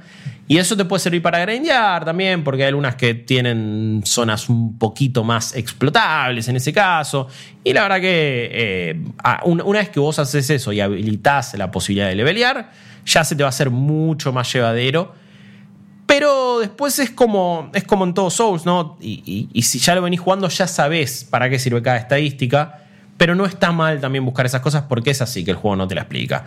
Es como, y bueno, ¿por qué no puedo usar esta espada? ¿Por qué no puedo usar este escudo? Bueno, porque no tengo tanto de fuerza. Ok, pero para, yo quiero hacer una build que me lleve para ese lado. ¿Qué quiero? En mi caso ahora estoy metiendo todo magia, inteligencia, faith para algunos milagros también que voy teniendo ahí y me olvidé de la fuerza. Eh, vida, vida, obviamente sí, vida, vida, vida, vida. Eh, pero es como una manera que nunca había jugado antes. Y antes era todo fuerza, endurance, dexterity, Pero está que- bueno eso, porque eh, no solo estás jugando un, un Souls que es distinto a todo, como pasó en su momento con Bloodborne, que era realmente También, sí. jugar a los parries, jugar a la endurance, Sí. jugar al, al attack speed con muchas Sí. armas. Y a esquivar a pleno. Claro, esquivar a pleno, porque encima no tenés roles, esquive. Souls Claro. era más, me equipo el, el colmillo de dragón más grande que pueda calzar en mi espalda y empiezo a aplastar todo. Yo los Souls los jugué siempre igual. El Dark Souls 3 al final metí como alguna espada eléctrica medio mágica como para decir, eh, mira qué canchero que soy. Era un Pero- toque más Bloodborne también, porque era, era- era mucho más rápido Dark Souls 3. Claro, pero igualmente no me. O sea, no, no me gustaba, no me pesó de la misma forma que, que si jugase como solía jugar un Dark Souls. Entonces digo, bueno, si tengo mi modo de jugar Dark Souls, si tengo mi modo de jugar Bloodborne, que Demon Souls me traiga con todos sus cambios y, también con su forma de ser, porque es, como vos dijiste, apenas retocado, es el mismo juego con una capa de chapa y pintura encima, eh, que jugarlo como, de- no sé si The Way It's Meant to Be Played, pero hoy, 2020, con una Play 5 a 4K 60 FPS, voy a jugar esto de esta forma. Sí, Que sea con magia, sea con magia, que está bien. Como, como te pinte, me parece que son juegos que, que siempre estuvieron diseñados para. Y, eso es lo que los hace juegos tan interesantes. Vos jugalo como quieras. Vos podés llegar a este, a este destino como a vos se te cante. Claro. Y de una manera también, viste, mucho más eh, rolera de de D&D incluso en ese aspecto. Eh, me parece que, que acá es como la comunidad de Dark Souls y de, de los Souls en general tienen esa cosa muy eh, elitista y de decir, no, no se le puede cambiar la dificultad, no se puede hacer esto, no se puede hacer el otro, pero después te dicen, no, ¿y sabes cómo maté a este jefe? Bueno, me puse atrás de esta piedra y le empecé a dar tac, tac, tac, y ahí no me podía atacar porque la animación se cancelaba con esto y lo refrutié. Bueno, man, ¿y, y, y por qué te pones a niveles de dificultad si después hace de una manera re falopa este jefe? Claro, te gusta Pero romper ¿por qué jefes, lo- pero después pedís que lo pongan en modo fácil. eso mismo. No Entonces el juego te da. Claro, eso. El juego te da un montón de herramientas. El juego, por ejemplo, de repente hay gente que se ofrece a venir a ayudarte. Esto lo probé para ver cómo funcionaba. Eh, nunca fue en general la manera en que me gustó jugar los Souls porque que haya otra persona me mete como una presión de "Ah, yo quiero hacerlo a mi ritmo, voy escuchando un podcast, tranca, me relajo, le saco la música porque honestamente no quiero música. Es. Y Sí, yo, sí. Música de ya, ya de por sí estoy muy tensionado peleando contra esto. No me jodas con la música. Eh, pero dije, vamos, vamos a probarlo. De repente sumó un chabón eh, y empezó a romper todo y yo venía atrás y no hice nada. Te estaba Fue una locura. Me estaba te No sé si lo. No necesitaba necesariamente. Pero bueno, ya fue. Y así hicimos todo el camino hasta el Tower Knight. Fuimos rompiendo todo. En, un- eh, eh, en eso también, digo, a nivel online funcionó perfecto. Ya a esta altura Claro. no debería haber ningún problema. Llegué al Tower Knight igual, perdió a los dos segundos él. No sé, te- tipo, hizo te dejo, macho. Claro, sí, dijo, quizás se cansó o, o- o se la creyó demasiado porque venía rompiendo todo. Y bueno, y después me la tuve que bancar con el Tower Knight solo, que, que lo bajé de una en el primer intento, no sé ni cómo Bien. hice, pero, pero bueno, también le podía tirar a distancia. Claro. varita, varita, varita, Te varita. tiraba los petarditos. Eh, te- Las no, canitas tenés voladoras. que- Tenés que estar cerca igual, tenés que estar cerca. No, no es joda. Pero, pero fue como, bueno, ok, esto, esto es diferente y funcionó. Pero, pero bueno, hasta, hasta el juego te permite eso. El juego te permite que vos te ofrezcas a ir a ayudar a alguien o que pidas ayuda para un jefe y de repente es un juego cooperativo. Entonces, si eso el juego te lo permite, aceptarlo. O sea, a lo que voy es, no dejes de jugar un Souls porque, pense, porque pensás que es muy jodido, porque el juego mismo te da un montón de herramientas para hacerlo más fácil. Eh, Y siempre y cuando las maneje bien. game. Es así. Prueba error. Sí, Todo. sí. Me parece que hay, hay- hubo otras ediciones, no sé, Da- Dark Souls 2 en algunas cosas, otros eh, clones de Souls eh, que se han dado un poco más la cabeza contra la pared porque no te ofrecen esas alternativas. Claro. Alternativas que también a veces están en forma de anillo. Y sí, es como, bueno, o de ítem, mejor dicho. Bueno, está bien, tenés la mitad de la vida porque ahora estás en esta forma, en esta soul form, y bueno, no sos humano del todo, pero con este anillo te devolvemos 75% de la vida. Y eso ya es una manera en la que vos podés hacer tu experiencia más llevadera. Son dos golpes más que aguantás. Mal. El juego te lo, te, te lo hace explícito, ni a palos. Pero, por bueno, este juego ya salió hace 11 años, así que vas a ver un montón de guías. Como dijo Lucas, hacete la vida más fácil con un arma copada, digo, un escudo. Hay dos dragones de repente, hay un montón de ítems. Hay uno que te puede servir bastante, un escudo que tapiola. Bueno, agárralo, ya fue, busca, no pasa nada. Porque después, insisto, vas a estar en un pasillo y te van a venir dos, dos peleles que en teoría no te deberían hacer nada. Pero si te conectó uno un ataque y el otro empezó con el medio ataque furia, y ya te bajaron la vida. Y eso vos tenés que hacerlo igual. Eh, y eso, en este caso, en un Demon's que se ve del carajo, funciona del carajo, es todavía más disfrutable que, antes. Un juego imponente en, su escala, también eso a nivel técnico. A veces te paras en ciertos lugares. Eh, los mensajes que pone la gente eh, son mucho más útiles y también más graciosos después de 11 años de Souls.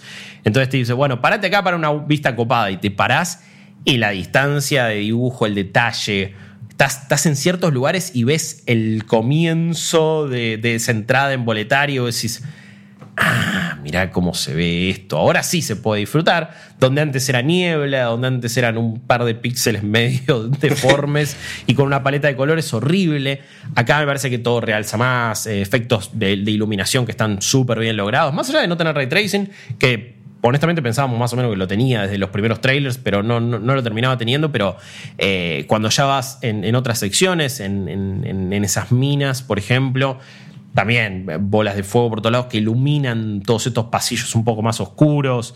Eh, ni hablar de. el modo gráfico no tiene ray tracing, entonces. No, no, no, no, no. Es, ah. es, algo con lo que coqueteó Bluepoint, pero no llegaron a hacerlo. Dijeron, bueno, eh, quizás en algún parche vemos si lo metemos, pero no llegamos a hacerlo y el, juego no, quizás no está adaptando bien a nivel de rendimiento. Puede ser. Eh, sería algo súper interesante de tener y súper lindo, obvio. Pero bueno, prefiero que haya salido así porque la verdad que se ve increíble y 4K 60 es la forma de jugarlo.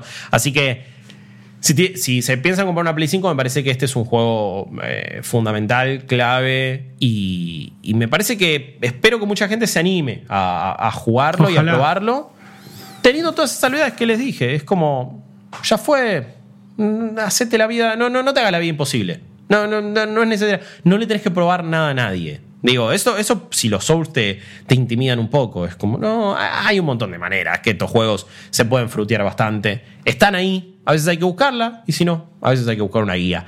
No soy un fundamentalista de estas cosas, alguno me estará puteando, pero la verdad me interesa poco y nada. Después el juego hay que jugarlo y en la cancha se ve lo pingo. Y cuando hay que, hay que, esquivar, hay que esquivar. Y cuando tenés que meter un parry, tenés que meter un parry. Parries que eh, van a funcionar un eh, un toque distinto. Digo, bueno, si venís jugando Sekiro es totalmente distinto. Pero tenés que esperar hasta un momento muy específico de la animación. Cada enemigo tiene su animación. Eh, me parece que es una herramienta fundamental. De última, te cubrí con el escudo y ya fue. Algo a lo que me está costando encontrarlo un poco el timing es al backstabbing, ¿no? A, pegar por atrás y que se active una animación donde vos lo eliminás del todo al. Que el Bloodborne nos mal acostumbró. Sí, sí. Y acá es como, bueno, es en un tengo que estar como en una dirección, en un ángulo específico atrás del enemigo, que, entiendo que, seguramente, ahora en mi cabeza no lo recuerda, pero seguramente debe ser como era el del original, hmm. pero es un toque poco intuitivo, es como, hay veces que estoy claramente de espalda, aprieto R1 y, no le hago el ataque ese. Cuando y le pegas normal y de repente se te da vuelta y te cagas sopa. Mal, sí, la, fina línea, la fina línea entre romper el juego y no, y no yo creo que debe venir por ese lado, porque si vos haces que el backstabbing sea muy fácil, rompes el juego. La verdad que imagínate la cantidad de exploits que ya tiene, juegos que ya son difíciles, con eso es más jodido. El tema es que también uno se siente como eso, que nos, pasa, nos ha pasado mil veces a los que jugamos Souls, de, uh, a este lo voy a enganchar, lo mato primero y después a los de atrás, y le erraste, le pegaste, le sacaste poquito, vienen todos los de atrás y lo terminaste comiendo. Una situación oh". caótica, sí, claro. Eh, sí, tiene un montón de esas cosas, pero la verdad que no encuentro algo que pueda decir esto no me gustó, esto está mal. Bien. Que eh, si sos incluso más fundamentalista, puede ser que, no sé, un cambio en la paleta de colores, algún diseño de los enemigos, eh, que, son un poco distintos, no, no fundamentalmente distintos, pero las mismas sensaciones van a estar. Vas a ir por un puente y de repente va a aparecer un dragón que prende fuego todo y esa es una situación muy interesante. Y muy Souls.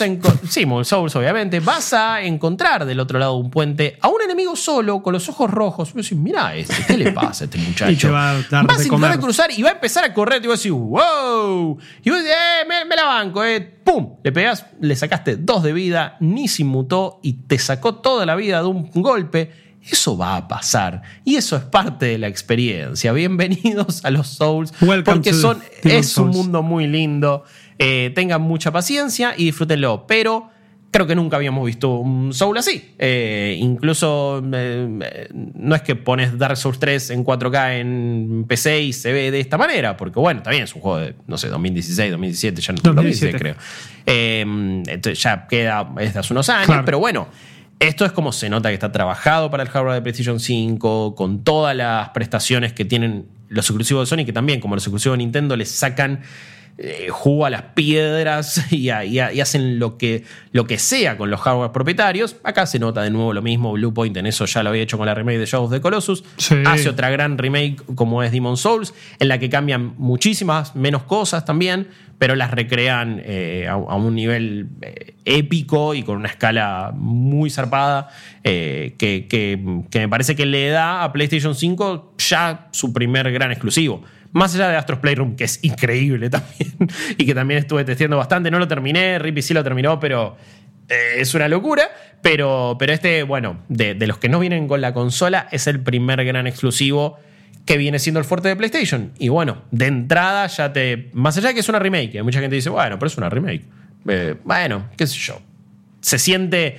El, al- al- el no poder mm, realmente jugar y, y como corresponde o de una manera fácil Demon Souls de PlayStation 3 y la versión Eso iba a original. decir. Sí.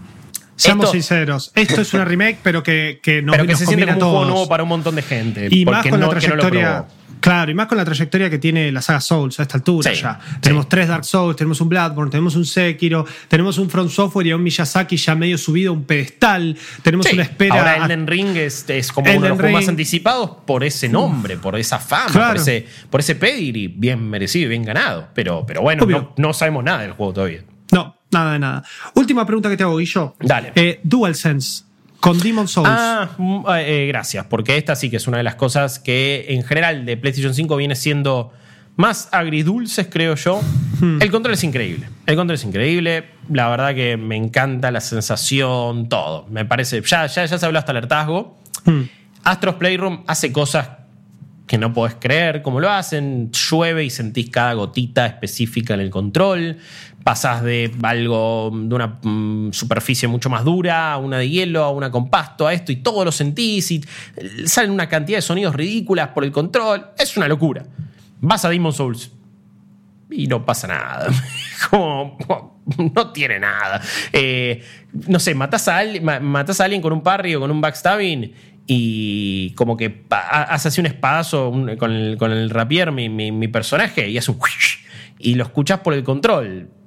Y nada más. Eh, los gatillos no hacen nada, tiene una vibración normal. No pasa nada. Eh, incluso habiéndolo probado con otros títulos third party, con Call of Duty, eh, tenés unas cositas en los gatillos, en el gatillo en el R2 que se siente distinta, de acuerdo a cada arma. Fortnite más o menos va por el mismo lado, pero ninguno lo explota como Astros Playroom y medio que te deja mal acostumbrado. Es como, ok, para, esto es un pedazo de tecnología que no vi nunca en mi vida. eh, Es el HD Rumble a la enésima potencia y mucho más aprovechado, pero de repente juegas otros juegos y no tienen nada. Entonces es como, Claro. eh, bueno, vamos a ver qué pasa con un control que tiene una tecnología increíble, pero acá sí tenés un first party que no llega a aprovecharlo. Es, es muy probable que todo esto es porque tenían que sacar el juego en lanzamiento, Sí. estamos en una pandemia, todos los últimos ocho meses de desarrollo fueron desde la casa probablemente. Es entendible que no tenga todas estas funcionalidades, pero al ser un exclusivo esperás un poquito más. Esperá como un, hey, algo dame. Si Call of Duty lo hace o no. De hecho, Call of Duty tiene más prestaciones, casi rompo todo, eh, que, que, que Demon Souls, incluso. Claro. Entonces es como, te cae raro. Así que hay muchísimo potencial en ese control. Puede ser algo increíble y cuasi revolucionario, pero si nadie lo aprovecha, va a quedar en Astros Playroom y en la nada. Como suele suceder y como la historia nos ha demostrado con estas cosas. Definitivamente, y esperemos que no pase. Quizá Demon Souls es este primer pie en donde vos decís, bueno, no tuvieron el tiempo, no metieron el ray tracing, no metieron los adaptative triggers. Eh, la, los third party les va a demorar un año, más o menos, estimo yo, en empezar a poder meter en sus desarrollos o parches para los juegos que ya existen.